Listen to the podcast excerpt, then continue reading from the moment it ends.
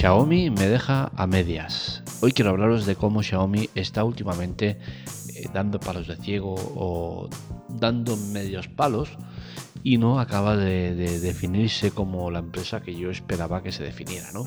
Eh, creo que está cometiendo unos errores eh, garrafales en la presentación de sus productos y que cada vez la gente se informa más y es menos tonta y acabarán viendo que lo que está haciendo Xiaomi no es precisamente lo que se espera de ellos. Con la presentación del nuevo teléfono y del Mi Watch, el, reloj, pues la verdad es que ha quedado patente que, que Xiaomi va a su rollo y que toma el pelo a la gente como quiere, especialmente con el reloj del cual hablaremos. Empezamos en la tecla Tech.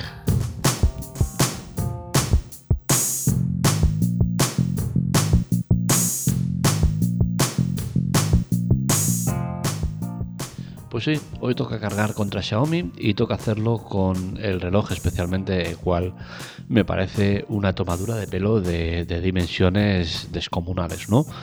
Estamos hablando de, un reloj que está bien, ¿vale? En términos generales está bien, pero que, llamen Mi Watch al, reloj que nos han presentado, que es una variante de, otros modelos que ya existen, pues me parece un poco vergonzoso.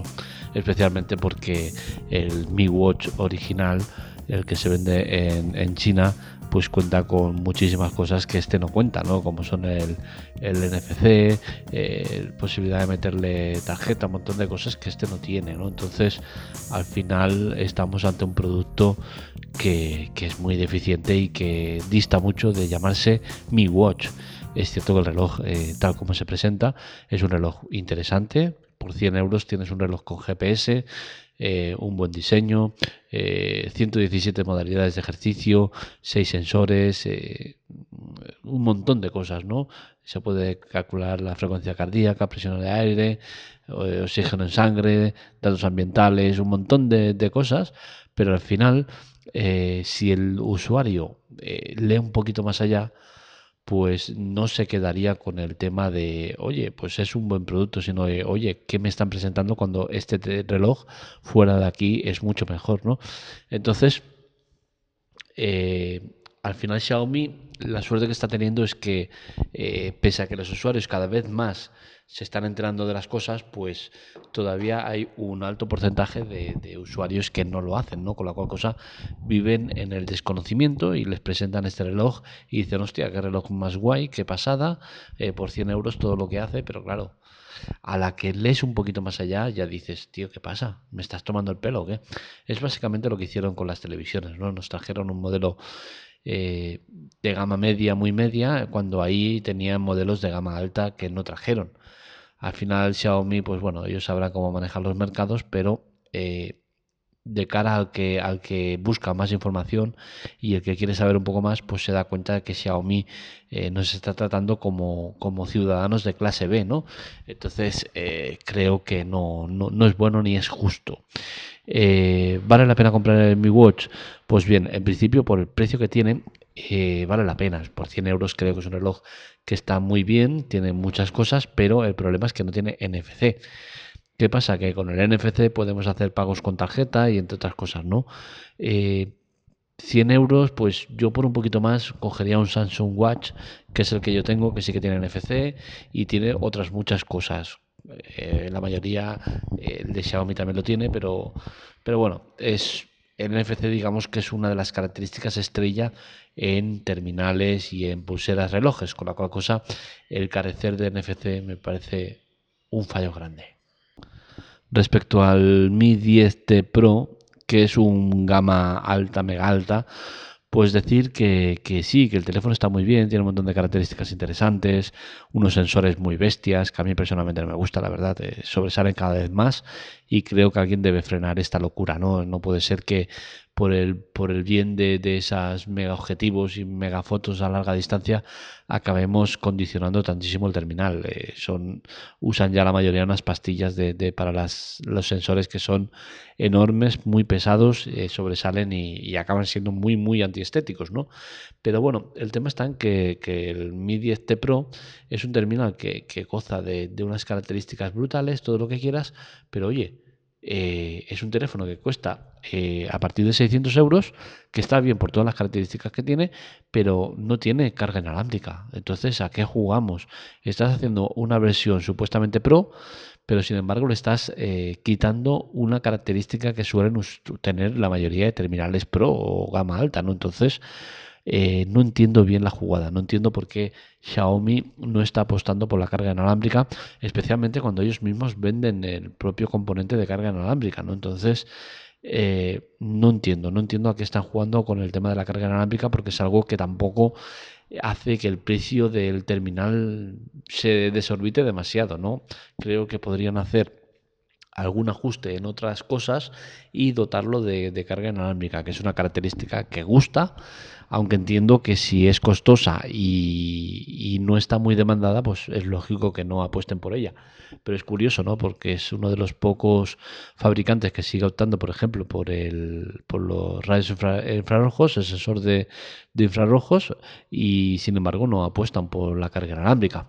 Se sabe que el tema de los infrarrojos más que nada es porque en, en China sí que lo usan mucho y es por eso que a nosotros nos llega el modelo con infrarrojos. Aquí en Europa no es un, tema que se use demasiado.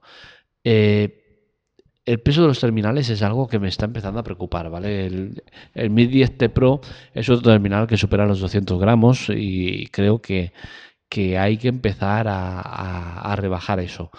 Eh, los fabricantes están ya sobrepasados de peso Mm, especialmente por el tema de que comentaba de la pastilla para los sensores de fotográficos que hacen que el terminal aumente muchísimo el peso y por las grandes baterías que ponen. Ponen grandes baterías para compensar la potencia y, cantidad de, sensores y de cosas que lleva el teléfono.